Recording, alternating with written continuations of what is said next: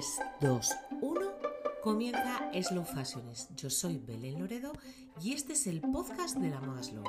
¿Te quedas a pasar un ratito aquí a mi lado? Cada semana hablaremos de moda, de esa que se hace a fuego lento. Charlaremos con las marcas y profesionales que la cuecen y de todos los ingredientes que la componen. Ponte cómodo o sigue haciendo lo que estabas haciendo porque comienza el episodio de hoy.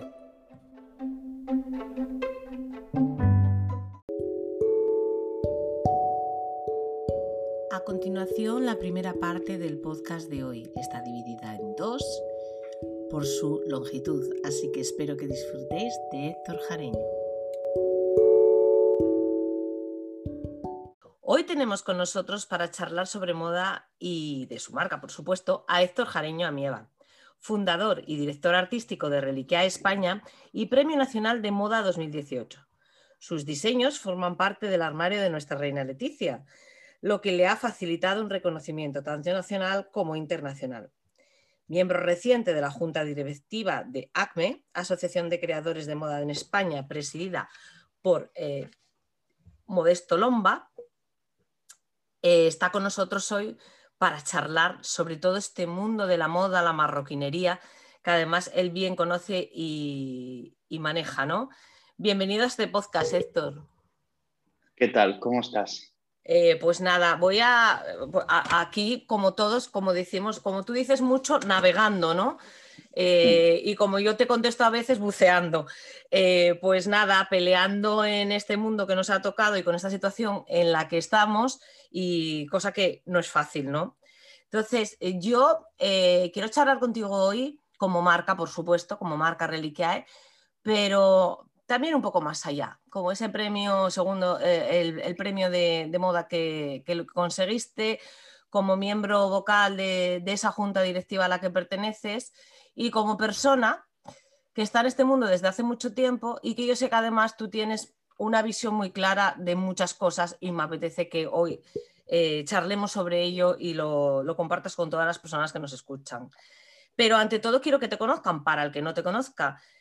¿Quién forma la marca, cuándo nace y cómo, cómo aparece en el panorama de la moda Reliquiae?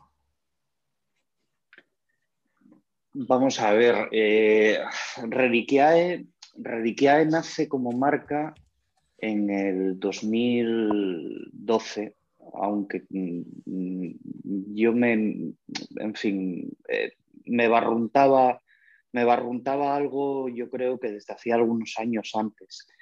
Mm, eh, la, marca, la marca empieza de, bueno, de una historia pues que, pues que no es una historia alegre. Eh, mi padre tapicero de profesión que llevaba toda su vida trabajando, trabajando la piel en tapicería, se jubila y la última obra que acomete es una obra de restauración del tren al Andalux, del tren de las grandes líneas de Fede que recorre Andalucía y Murcia, si no me equivoco.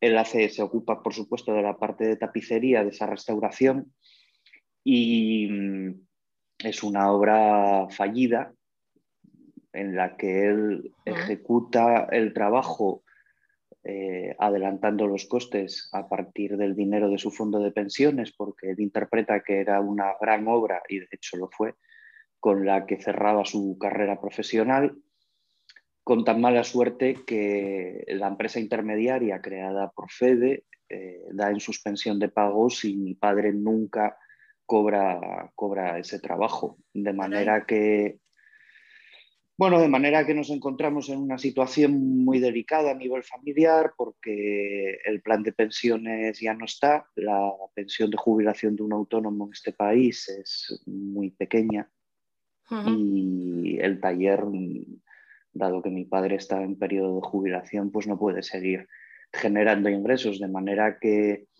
yo tomo una decisión, mm, bueno, una decisión personal que es abandonar mi carrera profesional, la que tuve hasta entonces, y ponerme, y ponerme manos a la obra. No, no, yo no soy ah, arquitecto, yo, soy, yo, soy, yo soy interiorista de profesión. Ah, vale, vale, vale, perdón, sí, interior, soy, soy, soy, interiorista, aunque llevaba, mm, llevaba ya muchos años fuera de la profesión, porque es cierto es cierto que yo sí empecé a trabajar en, un estudio de arquitectura como interiorista y estuve trabajando como interiorista muchos años, primero mm. en, el, ámbito de, la arquitectura, luego en el ámbito de la, arquitectura efímera, de las exposiciones, eh, haciendo trabajos de museografía y museología, pero, pero llevaban ya algunos años en los servicios corporativos del grupo de empresas para el que trabajaba como director de comunicación y adjunto a la presidencia. Y, mm, yo agradezco mucho ese, devenir profesional porque aparte de, la sensibilidad artística y de la sensibilidad estética em, de la museografía y del interiorismo, yo tenía un mm. gran conocimiento y de eso te das cuenta cuando lo pones en práctica sobre las cuestiones de gestión de la empresa por ese último periodo en el que estuve trabajando en servicios corporativos del, grupo empresarial. Entonces, bueno, pues con ese bagaje, pues, pues dejé mi trabajo y, decidí hacer algo con el taller de mi padre y ese algo fue transformar eh, en el año 2012 el taller de tapicería de mi padre en un taller de marroquinería, en un proceso que no resultó nada fácil, pero bueno, yo creo que ahí sí es verdad que tomé alguna decisión equivocada y alguna otra también muy acertada. Y, así nació todo. En realidad nace, de la nace de la necesidad.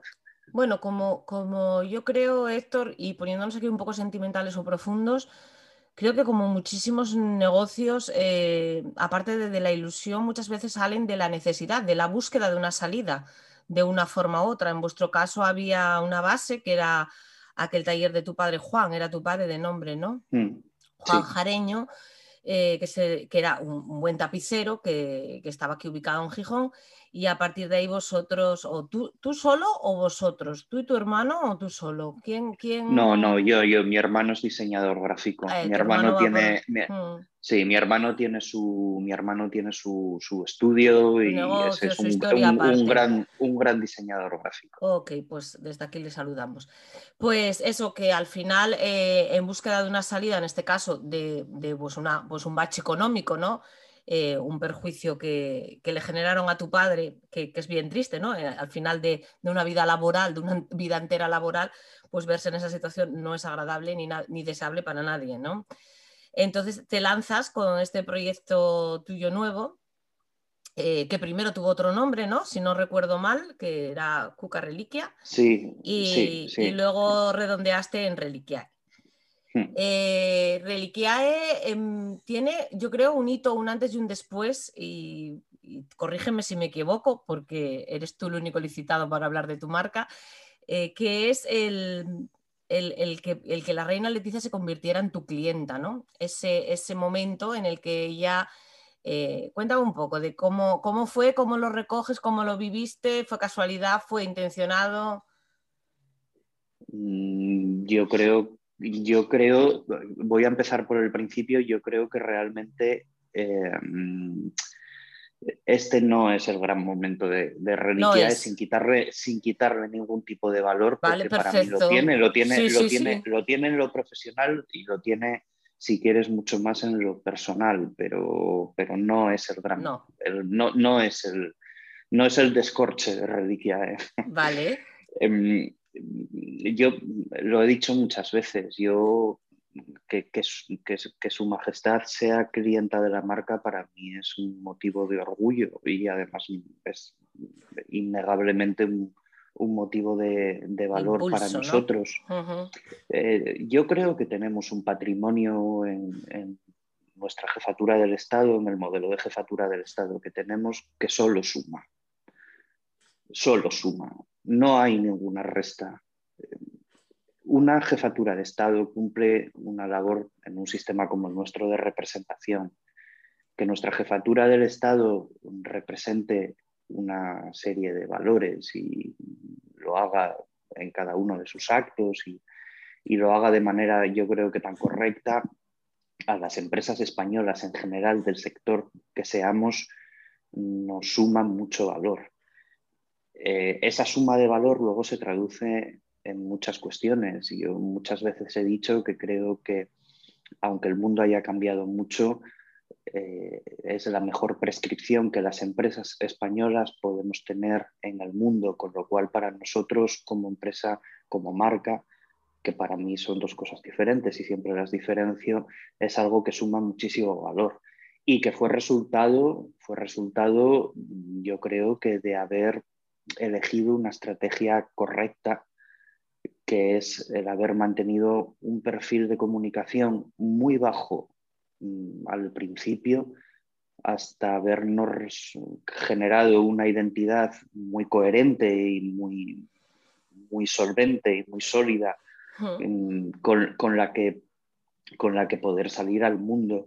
Y en esa pequeña estrategia nos ayudó una agencia de comunicación que tenía un showroom, un showroom al que su majestad acudía regularmente y, en el que en una de, sus visitas eh, eligió uno de nuestros bolsos que no había nacido, y eso es cierto, con la intención de convertirse en un icono, pero que es verdad que se convirtió en un icono, yo creo que por, porque detrás de ese modelo, de ese diseño, había, guste o no, ¿eh? separemos las cuestiones intelectuales de las cuestiones estéticas, hmm. guste o no, había un trabajo intelectualmente sólido, muy coherente con los valores de la marca y muy trabajado. Y, bueno, pues, pues efectivamente el que Su Majestad Doña Leticia eligiera ese bolso pues redondeó de alguna manera la trayectoria muy breve, muy breve, visto en perspectiva muy breve, pero también muy coherente que habíamos seguido hasta ese momento. Fue como un broche, final a vuestro trabajo, a vuestro enfoque eh, para, en este caso, eh, el primer bolso que tuvo Leticia, debe de tener alguno más, ¿no? Eh, es un Archie, ¿no? Tu modelo Archie. Sí. Vale.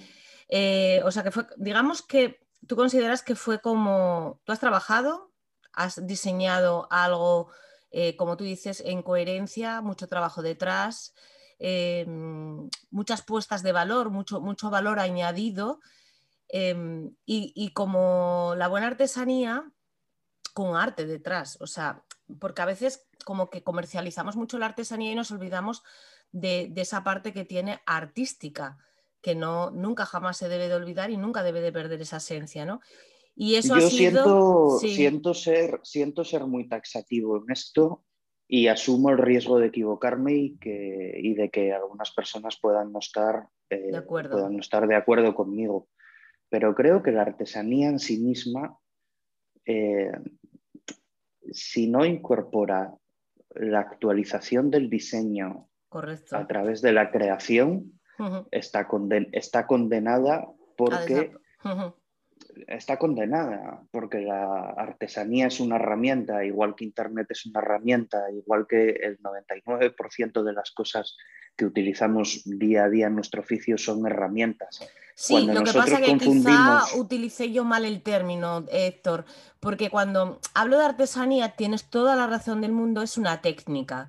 Y como técnica de elaboración de un producto, tiene que tener la otra pata, que es esa pata del diseño. Yo cuando hablo de artesanía, igual no estoy diciendo bien porque tendría que incluir artesanía barra diseño, barra originalidad, barra vanguardia, barra investigación, todo lo que quieras. Esas dos piezas unidas, solo una sin la otra, como tú bien dices, eh, no tiene continuidad.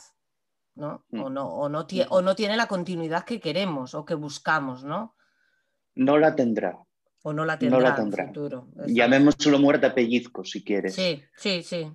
Estamos totalmente Pero para que haya relevo, para que haya relevo generacional, hmm. para que sea valorado, para que tenga un recorrido, para que encaje dentro del paradigma de, sostenibilidad en, un futuro cercano y no tan cercano, para todas esas cosas la artesanía, pero vamos, que esto está, esto está inventado, ¿eh? yo defiendo que nuestra profesión es una profesión en la que hay que estudiar muchísimo y en cuanto rascas un poquito te das cuenta que esto ya se defendía a principios del siglo pasado en la escuela alemana de Bauhaus, en, la que, mm, en la que el diseño se ponía al servicio de la artesanía y la artesanía al servicio del diseño para generar vanguardia. Es más, hay una de las anécdotas que están vinculadas a, obras muy significativas, como por ejemplo la, del arquitecto Luis Moya, en la que el abandono de los estilos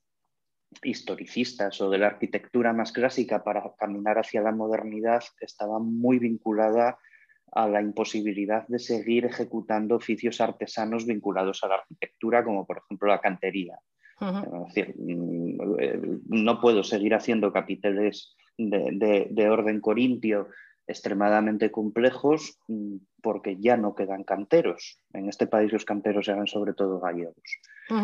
y, eso ocurre en un momento determinado. Yo no puedo seguir haciendo eh, bolsos si no quedan artesanos marroquineros, pero los artesanos marroquineros, si no se actualizan a través del diseño, tendrán un producto mm, desfasado con un público cada vez más pequeño eh, y, su oficio se morirá con ellos porque no habrá relevo generacional. Aunque todo esto sea una simplificación y aquí podamos hablar de relevo generacional, de modelos formativos, de formación profesional dual, de muchísimas cosas, un dibujo de trazo grueso podría ser ese perfectamente.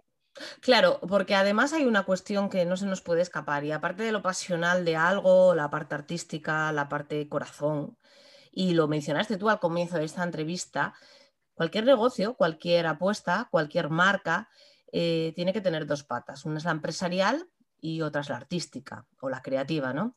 Si una de las dos patas falta, eh, el proyecto no sale adelante. Pues en el caso de los artesanos ocurre lo mismo si no hay una proyección, si no hay una venta, si no hay un mercado que te deje un margen suficiente para, para vivir dignamente, ya no ponemos para, para, hacerte millonario, ¿no? pero para vivir dignamente, pues, pues obviamente em, no, podrás, eh, no podrás avanzar, no podrás continuar y probablemente sea objeto de poco deseo de la continuidad, ¿no? De que nadie quiera empezar un negocio del que se va a morir de hambre. Con lo cual eh, implica. Hay una decisión, hay una mm. decisión todavía, todavía anterior a esa. Y es una decisión que debemos de tomar todos los que emprendemos. Mm.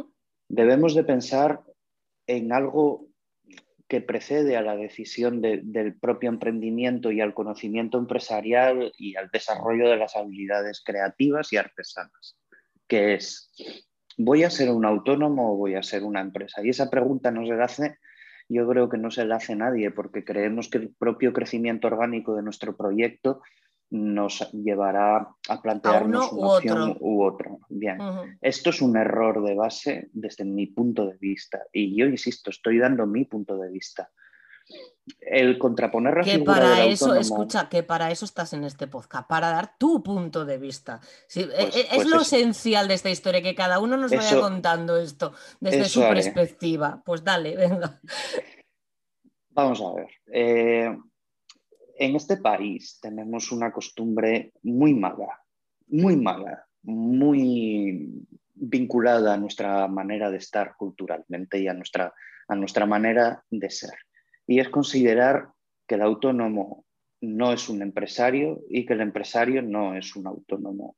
Y esto viene normalmente, yo creo que de un sentimiento de, bueno, malentendido, un sentimiento muy malentendido en el que el autónomo es considerado como uno de los nuestros, porque al final, desde un punto de vista, bueno, pues obrerista, al final es un señor que trabaja 16 horas al día para ganar lo que, con suerte, lo que gana un funcionario de grupo D, y luego el empresario es un señor muy malo, gordo, que lleva un puro, un, monóculo, un reloj de cadena y, desayuna niños.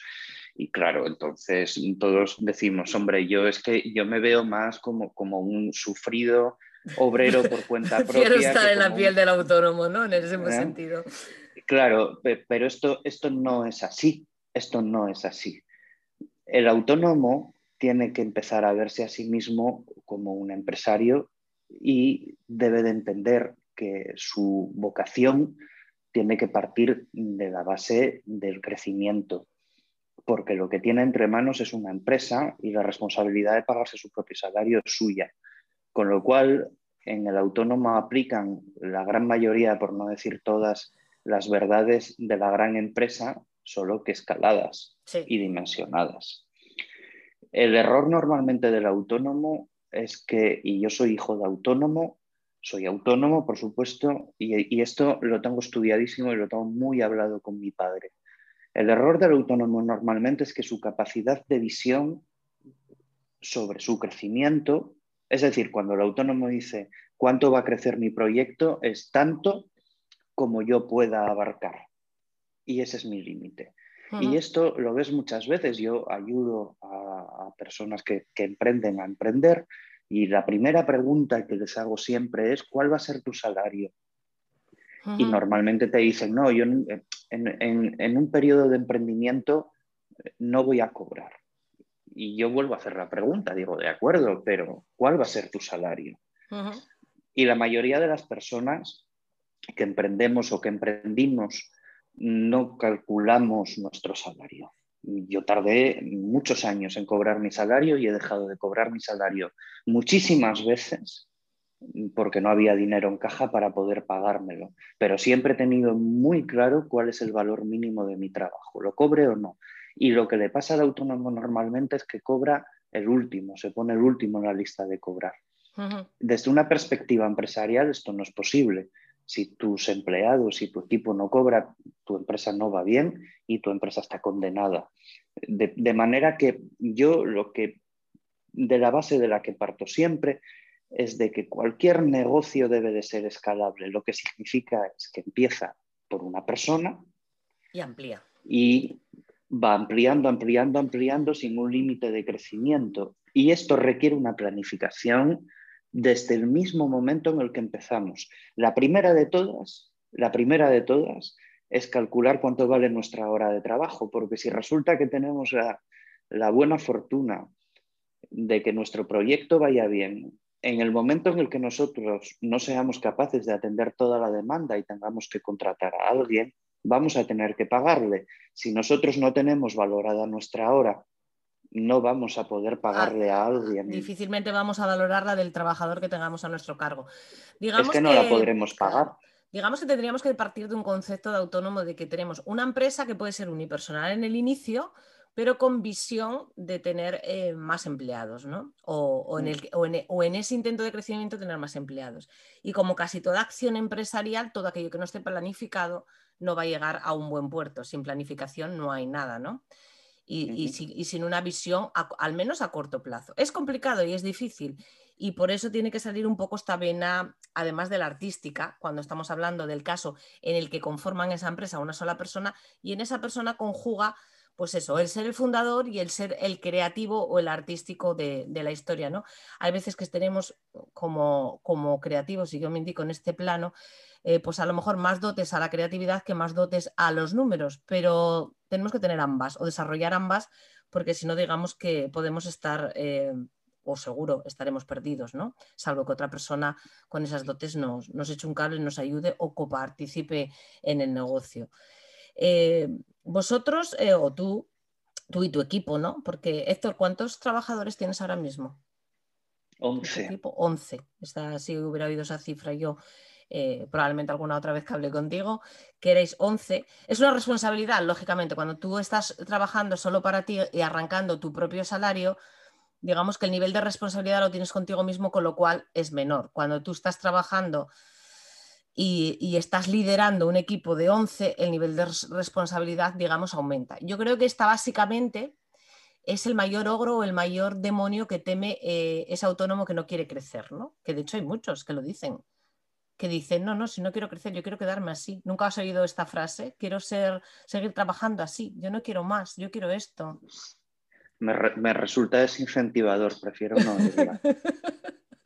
Pero se dice, ¿eh? tú sabes que se dice muchas veces. No, no, ¿por qué? Porque a lo mejor me sobrepasa la idea de poder ser una empresa más grande. Yo sí te digo, en, mi foro interno, en mi interior, cuando yo inicié eh, mi, negocio eh, con, mi marca, sí realmente yo sí pensé en un futuro, en una posibilidad de escalar ese, esa parte, ¿no? Ahora la cuestión es cómo vas haciendo esa escala eh, como los caballos del hípico, ¿no? Saltando todas, porque desde que yo empecé, más que, más que crisis y obstáculos no hubo. Yo creo que fue la, época más convulsa, ¿no? De toda, de toda la historia. Pero, pero ir, escalándola. Pero sí que en la visión está y, y, obviamente si tú quieres alcanzar, si tú quieres que se conozca tu trabajo, necesitas ayuda. Tú solo. No es que, no, pero yo me, o sea, como cantaba Manolo Escobar, me revelo, me revelo. Vamos a ver. Si, tú quieres, si tú quieres eh, tener, vivir de tu hobby, a mí como proyecto vital me parece muy lícito, me parece maravilloso, me parece fantástico. A mí me gusta la jardinería, fíjate qué fácil lo tendría, ¿no? Si tengo un trozo de tierra y planto cosas, me gustan más las flores que, que, los tomates, pero bueno, mira qué fácil lo tendría. A mí me parece muy bien. Si quieres vivir de tu hobby, me parece fantástico. Es un proyecto de vida de la leche. ¿O quieres montar una empresa? pero yo siempre me he preguntado cuánto dinero tienes que tener para vivir de tu hobby.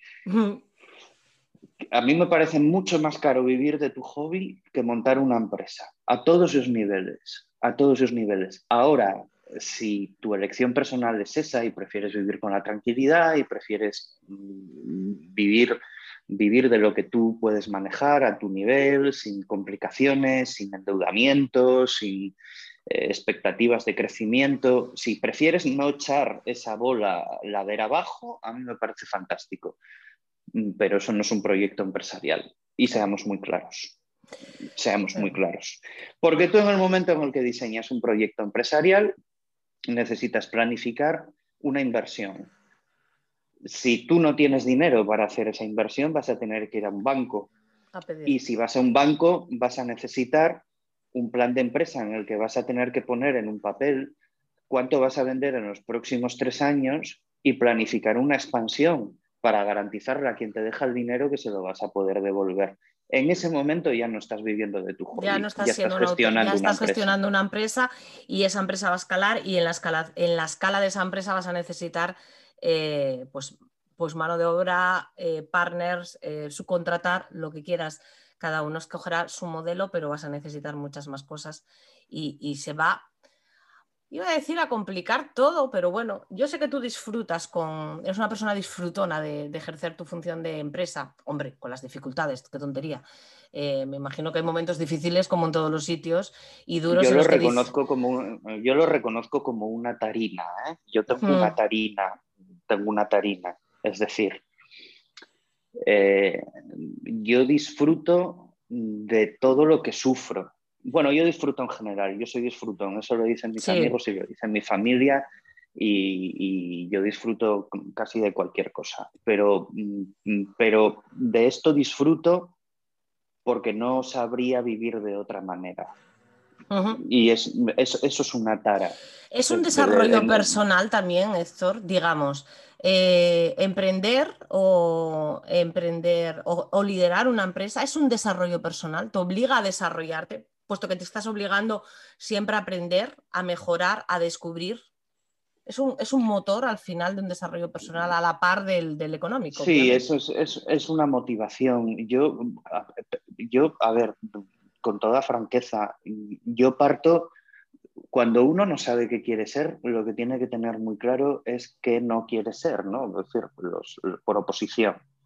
Yo ahora mismo, cada vez que pienso que como tú lo hemos pensado mil veces, en arrojar la toalla, digo, ostras, y, esa parte en la que uno vuelve a ser trabajador por cuenta ajena y, tal, que, es muy desincentivador. Sin embargo, entonces uno elige, ¿no? pues prefiero pasarlo, prefiero pasarlo mal y mm. apretar los dientes eh, y tener bruxismo y, que, volver a una situación que ahora mismo me parece, me parece poco atractiva. Mm. ¿Es incentivador? Es muy incentivador. Mira, yo, yo creo que, la, vida, la vida es estudio. No, no, entendamos el estudio como una disciplina como una disciplina de, de, acumulación de conocimiento y evaluación de conocimiento, sino como un proceso de aprendizaje con H intercalada.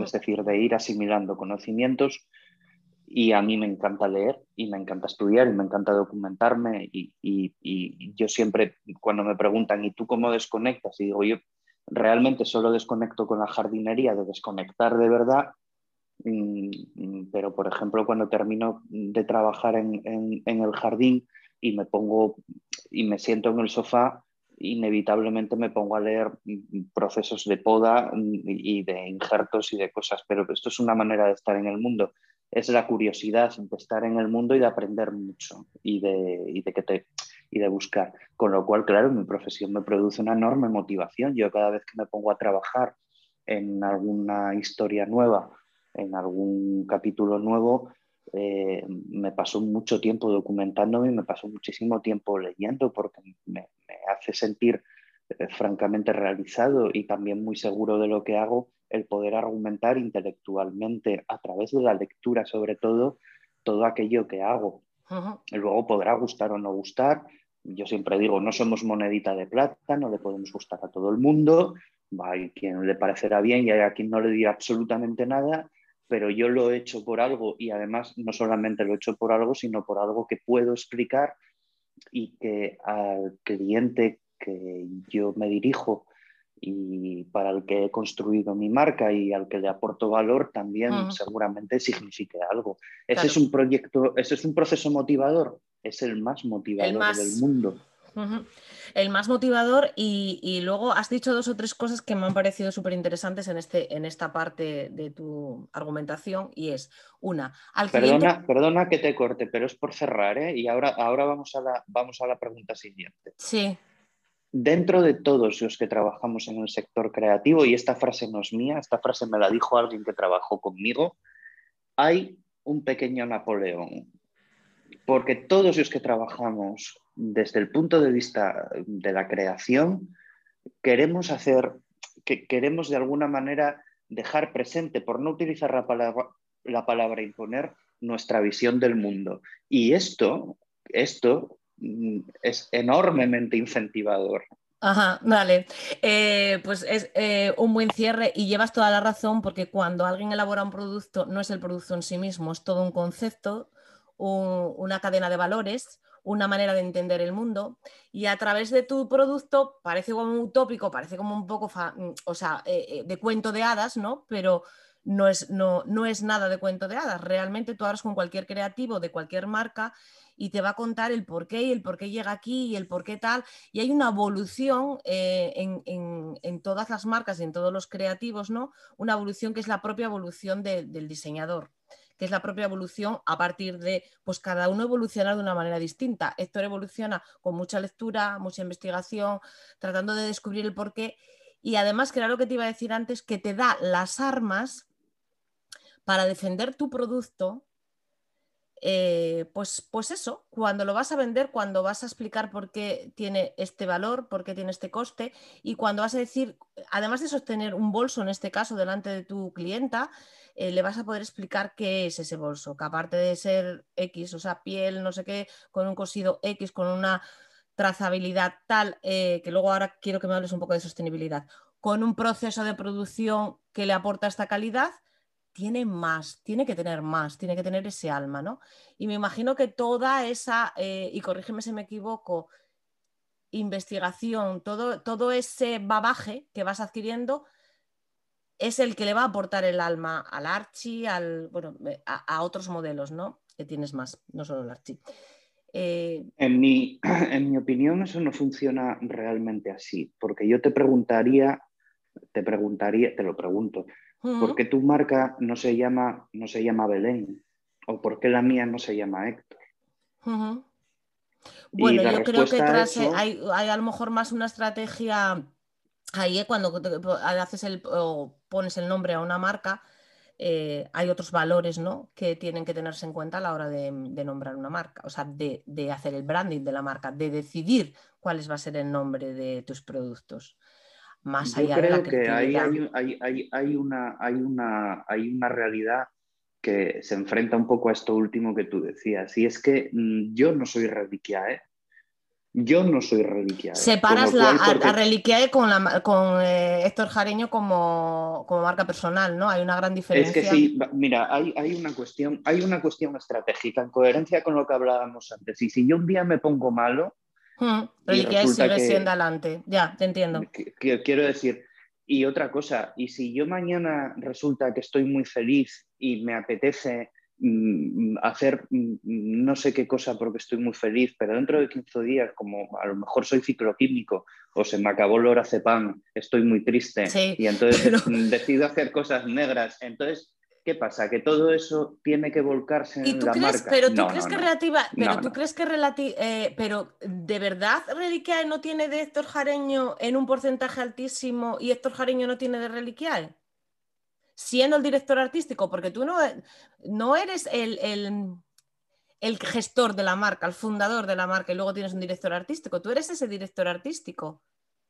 Sí, Digo, es, mi pregunta. y, si yo, y, si yo tuviera que elegir, sí. y si yo tuviera que elegir, seguiría siendo el director artístico sí.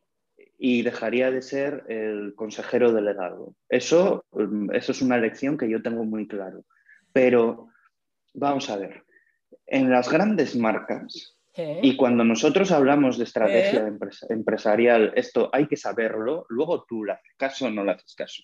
Pero en las grandes marcas, al director creativo lo nombra el CEO. Sí. Es decir, aquí viene un señor que se lee el cuaderno de marca y dice, vamos a necesitar un tío que comparta los valores de la marca.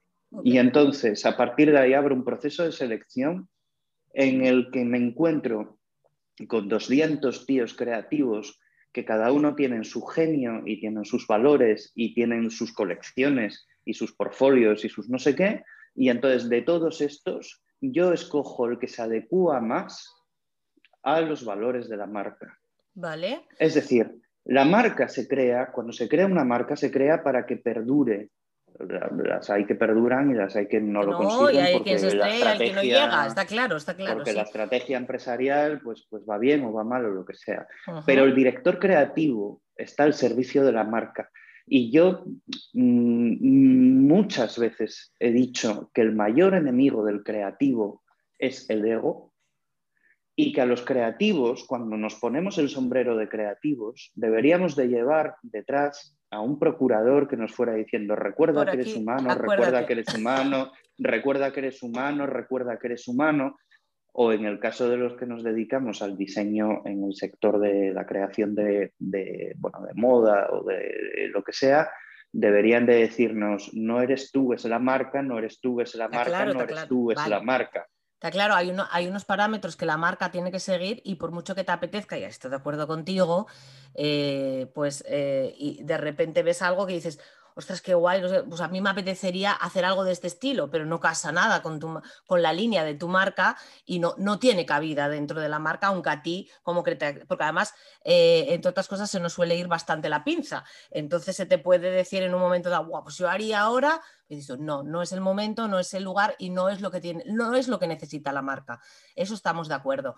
Pero dentro de lo que ya hiciste, está claro que tiene tu sello, o sea, tiene que tenerlo. Si eres creativo de esa marca o director creativo de esa marca, el sello lo tiene que llevar. El tuyo o el de la marca, pero el de la marca al final lo pones tú, porque al final tú decidiste, estamos hablando de los comienzos, ¿eh? no estoy hablando de las grandes marcas, eh, Chanel, Louis Vuitton, que, ahí puede haber ser responsabilidad de varios y como tú bien dices, el fundador elija al director creativo, que además es el fichaje más importante de cualquier marca de moda y luego etcétera, etcétera. No, estamos hablando de los inicios. Va todo tan unido, tan interlazado, que es difícil diferenciar.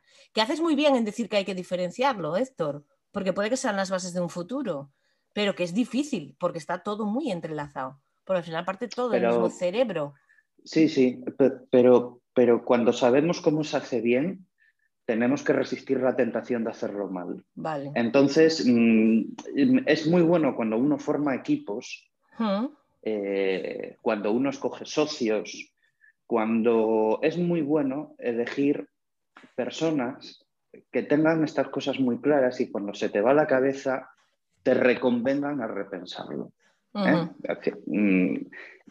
fin. Eh, mm, te, estoy entendiendo, Héctor, te estoy entendiendo. Espero que yo, lo que pasa es que quiero que, nos, que me expliques bien todo eso, pero yo te estoy entendiendo por dónde quieres ir y estoy entendiendo lo que nos quieres explicar. Yo lo estoy entendiendo. Lo que pasa es que yo estoy haciendo como, como un poco de abogado del diablo y poniéndome en la piel en la mía, de, mano, ¿no? Y en la piel de muchos. Eh, Volvemos al pensamiento pequeño o al pensamiento grande. Si yo tengo, si, si yo, si esto para mí es convertir mi hobby en un modo de vida, entonces haz lo que te dé la gana. ok, pero si tienes una proyección de futuro. Pero si lo que tienes es un proyecto empresarial entre manos, cuidado, porque no puedes levantarte por la mañana y tomar decisiones que a la empresa le van a costar dinero y que van a hipotecar su futura rentabilidad y su trayectoria, oh, porque tu estado de ánimo ese día por la mañana sea no sé cómo. Para eso está la marca. La marca está para salvaguardar el que tus estados de ánimo no afecten a lo que haces. perfecto, además es una, o sea, todo esto que nos estás diciendo es algo que está ahí en... no somos artistas, no somos artistas, no somos artistas. No somos Goya y podemos atravesar una etapa negra, ni somos... Mm, ¿eh? O sea, no, no, no, no, no estamos... Nosotros somos eh, pintores de corte somos pintores de corte y entonces tenemos... me ha encantado esa visión de la historia. Somos pintores de corte, nos contratan para pintar una escena más bonita eh, posible. sí, efectivamente, a mí Reliquia me tiene contratado, por, ahora, a, lo mejor, a lo mejor luego me despiden. Reliquia me tiene contratado para, en base a, los valores, a sus valores, generar unos diseños y gestionar unas colecciones. Y ya está. Y poner en el mercado un producto vendible, ¿no? Un producto que guste y un producto que, tal, porque No, de los dos, porque a lo mejor hay que poner en el mercado un producto que resulta invendible, pero es absolutamente icónico desde el punto de vista de la transmisión de valores y se convierte en un oscuro objeto de deseo, pero luego resulta que las lentejas, como, como decía como decía un gerente que trabajó conmigo, sí, sí, Esto, es muy bonito, pero ¿y las lentejas? Que es al final de lo que nos alimentamos todo. ¿Y las lentejas? ¿Cuántos de estos crees que vas a vender? Y digo, pues no sé. Y yo, la verdad es que no sé qué. Me dice tres, ¿no? Y digo, bueno, pues sí, probablemente venda tres, nada más. Sí, claro, pero es muy complejo. Y me dice, pues ya está. Me parece muy bien. Ahora vamos a, vamos, a, vamos a ver cómo llenamos el plato de lentejas. Ok. y luego ya a, ver, no sé si estás de acuerdo con esto, pero yo me acuerdo que alguien por ahí decía que, por ejemplo, en el caso de Chanel, vende bolsos, bueno, en este caso no es el más, no es el ejemplo mejor, ¿no? Pero, pero su mayor ingesta de, económica, ¿no? Acaba siendo perfumes y barras de labios eh, y toda otra serie, toda esa línea cosmética, ¿no? A la que alcanza todo el mundo y que le, reporta un montón de dinero. efectivamente, el huevo y la gallina. Y entonces Chanel, que era una señora de, una, de aspecto frágil, enfermizo, mm, bien, pues, pues, pues ah, yo diría que convencional, eh, se pintaba los labios de rojo como expresión del poder femenino, de su propio poder femenino, de esto hay unos trabajos de Inmaculada Urrea absolutamente fantásticos y una tesis mm, pública, si no me equivoco, sobre Chanel y el lenguaje de la comunicación, que es proverbial, y utilizó, utilizó todo su simbolismo, lo condensó en un perfume que a día de hoy sigue siendo el más vendido del mundo y, y probablemente la mitad y, me quedo corto de la gente que se lo compra, se lo compra por su simbolismo y no porque le guste su fragancia, porque su fragancia es absolutamente anacrónica. Mm, Seguro. Pues bueno, ¿sabes por qué es eso? Pues por lo mismo que Chanel sigue existiendo después de muchos años de haberse muerto Coco. Coco. Ahí es un claro, ejemplo de lo que tú hablabas de, tal. Sin embargo, ella, eh, eh, ella lanzó la marca en consonancia a su viva imagen bueno, o haciendo entender, no a su viva imagen, no, ahí llevas eh, eso, no era su viva imagen, era haciendo, eh, ilusionando a la mujer de entonces, ¿no? De un, cambio, de otra forma que perdura por los años, el mensaje de, Coco, ¿no?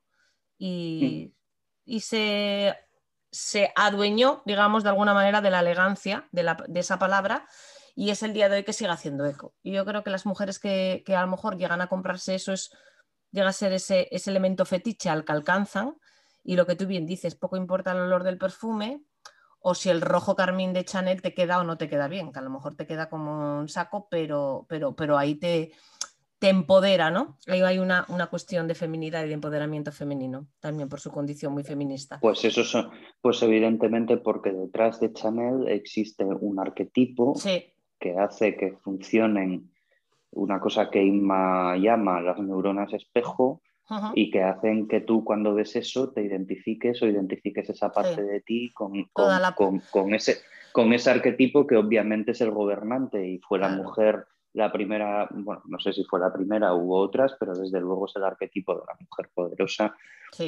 empoderada, dueña de sí misma, de su destino y que detestaba a Dior porque Dior seguía sometiendo a las mujeres al corpiño y Chanel se lo quitó y las vistió con, excelentes con excedentes de tejidos de, Totalmente, y muy bien usado aquí el neuromarketing por parte de, obviamente, todo el equipo de Chanel, porque estás hablando, claro, de, artistas, y, se usan esas neuronas espejo de las que hablas para que inmediatamente referencies muchas cosas cuando, cuando ves esa, esa marca, ¿no? Y es, y es fundamental. Eh, me apetece charlar contigo de un tema, Héctor, eh, que yo ya, ya, llevamos bastante tiempo, pero quiero, quiero hablarlo, si no otro día quedamos hablamos más profundidad, que es la sostenibilidad. Eh, y así dicho rápido y solo con esa palabra es un melón de pistón. Entonces, eh, danos unas, dame unas pinceladas, dime a grandes rasgos, porque esto es un tema muy arduo y no es nada fácil. ¿Cómo lo ves? ¿Qué opinas eh, del movimiento sostenible? ¿Qué opinas de versus fast, eh, fashion? Y, si tú te ves como, y, Reliquia es para, para, el mundo una marca sostenible y una marca, eh, yo creo que la respuesta es más, pero bueno, quiero que me lo cuentes tú. Bueno, varias cuestiones. Sí, hay varias. la, sostenibilidad, la sostenibilidad es eh, quizás el, mayor eh, argumento del cambio de paradigma. Es decir, cuando uno estudia la viabilidad de un proyecto basado en valores, es decir, de un proyecto basado en una marca, si yo voy a sacar un producto al mercado que va a funcionar porque es barato, es decir, si, si mi modelo de negocio es un bazar chino, pues no necesito, no, necesito estudiar el paradigma, simplemente tengo que ser más, más barato que el de al lado. Si mi negocio es un negocio que se basa en el valor y esos valores los, eh, los salvaguarda una marca y se depositan en cada uno de los productos que yo hago, el paradigma es muy importante, porque el paradigma es el conjunto de supravalores que impregnan todo en un momento determinado. Yo que, mm, soy un poco friki para mis cosas, mm, pongo siempre el mismo ejemplo de paradigma, los principios, en los, primeros años de los años 80 y, según avanzaron los años 80 más, pues el paradigma era el, del enriquecimiento, el, del divertimento, el, de, el, el yuppie, ¿no? Aquí en España Mario Conde y en Estados Unidos pues las películas de las películas de abogados de cuello blanco, de ejecutivos de cuello blanco. Y esto es muy importante, Belén, aunque parezca una anécdota, porque al calor de ese paradigma transformamos nuestro modelo industrial y dejamos de percibir el valor de la fabricación a buscar el valor de mm, la especulación financiera. Y en Europa, no solo en España, en Europa dejamos de fabricar prácticamente todo porque fabricar era de pobres y nosotros nos centramos en comprar y vender y obtener un beneficio transaccional.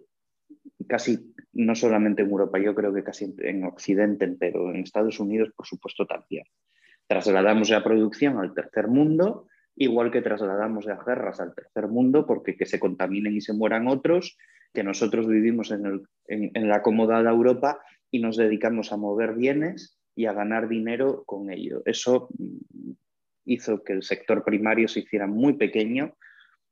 Eso supuso un, cambio muy profundo de nuestro modelo formativo.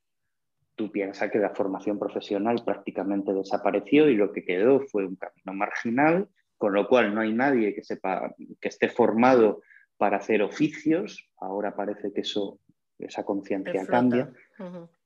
En fin, bueno, bien, ¿por qué cuento todo esto? Aparte de porque es muy interesante. Bueno, porque es parte de la historia, de, es, parte, es componente, sí. Es, es, muy interesante porque este fenómeno se produjo con gobiernos de izquierda y gobiernos de derecha, porque no forma parte de un movimiento ideológico, eh, sino que forma parte de un movimiento paradigmático que está por encima de lo ideológico. Es decir, en Estados Unidos, que estaba Reagan, y eran conservadores y neoliberales, y en Inglaterra, que estaba Margaret Thatcher, a la cual yo como figurador me parece una punta al margen, me parece un ser extraordinariamente curioso. No quiere decir que esté de acuerdo con ella, dijo que me parece fascinante, o no, en fin, pero bueno.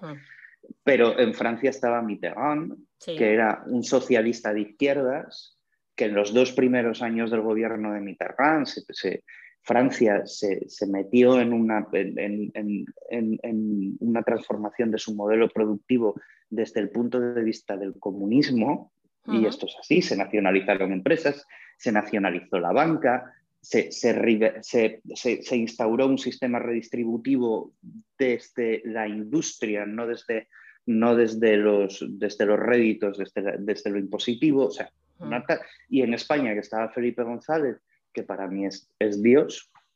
Es en fin, es un señor al que yo admiro profundamente desde muchos puntos de vista, pero el modelo fue en todos el mismo. ¿Por qué? Porque ese era el paradigma. Ese era el paradigma de finales de los años, de principios de los años 80. Bien, entonces lo primero que hay que pensar cuando nos vamos a poner a hablar de cómo incorporamos la sostenibilidad a nuestras vidas es cuál va a ser o cuál es o cuál va a ser el paradigma. Yo creo que los últimos 10 años fueron años de transformación. Si hablas con cualquier sociólogo hace dos años, cualquier sociólogo, Santos Capa, que es un crack de la sociología de la moda, eh, bueno, Ismael Fernández Calero, si hablas con gente que maneja muy bien estas cuestiones, te dicen, hace dos años estábamos inmersos en un proceso de transformación en el que nadie sabía muy bien hacia dónde íbamos. Cierto. Bueno, pues yo creo que eso ya no es así. No. Porque ya hemos sido capaces de definir el paradigma. ¿Dónde? ¿A dónde vamos? Ya sabemos a dónde vamos. Entonces, ¿qué forma ese paradigma? Pues ese paradigma está formado, primero está inducido, los paradigmas no, surgen, se inducen, está inducido y nos conduce hacia un escenario nuevo en el que los valores son valores renovados. Y la sostenibilidad es probablemente la palabra eh, que engloba de manera más mm, genérica y por lo tanto ambigua eh, los nuevos valores del nuevo paradigma. Entonces la sostenibilidad significa muchas cosas. Y la primera consideración sobre la sostenibilidad es esa. El que tenga mucha ganas de saber cuál es el nuevo paradigma, bueno, pues se puede mirar los principios de la Agenda 2030 y se puede leer las conclusiones de la última cumbre de Davos, que está muy bien porque tenemos que saber de qué hablamos. Vale. Ahora, en ese nuevo paradigma. Ahí te yo quiero para yo llegar. Eh, eh, eh, estamos ya en ese paradigma nuevo. Estamos hablando de sostenibilidad. ¿Cómo estás viendo tú el escenario actualmente? Este escenario de pues sostenibilidad? Pues, estamos en un periodo de introducción del paradigma. El paradigma está, está, plenamente implantado, pero hay que ir introduciéndolo poco a poco y tiene que ir permeando a todos los estratos de nuestro día a día.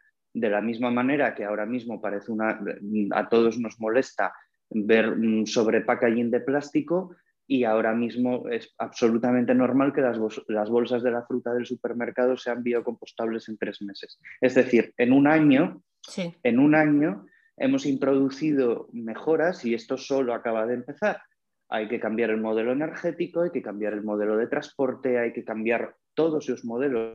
Todo esto va a influir de una manera o de otra en el modelo de consumo, porque hay una realidad que es de la que parte todo esto y es que sea desde el punto de vista de la izquierda, desde el punto de la derecha, desde el punto de vista de la escuela comunista o de la escuela capitalista, sea como sea, nuestro modelo económico desde el siglo XVIII está basado en la extracción de recursos no renovables y eso se hmm. acabó.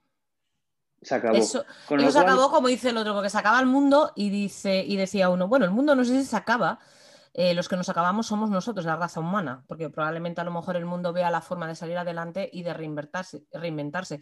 pero la raza humana sí. Si, acaba con, si acaba con nosotros, acaba con su amenaza, claro. claro. Por eso hay virus. No, no, pero es así de fácil. Somos la gran amenaza del planeta, es, cierto. Somos el peor virus que tiene el planeta. Es un gran, es un gran reequilibrio de fuerzas, es, es obvio. Sí. Es obvio. Bien, eh, mm, para mí la sostenibilidad no es qué consumo, sino cómo consumo.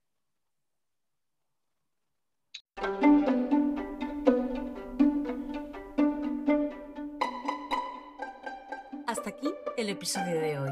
Espero que te haya gustado. Si es así, no dudes en suscribirte para no perderte ninguna de nuestras citas. Solo me queda recordarte que este podcast lo ha patrocinado Cuerocas, nuestra marca de bolsos en piel.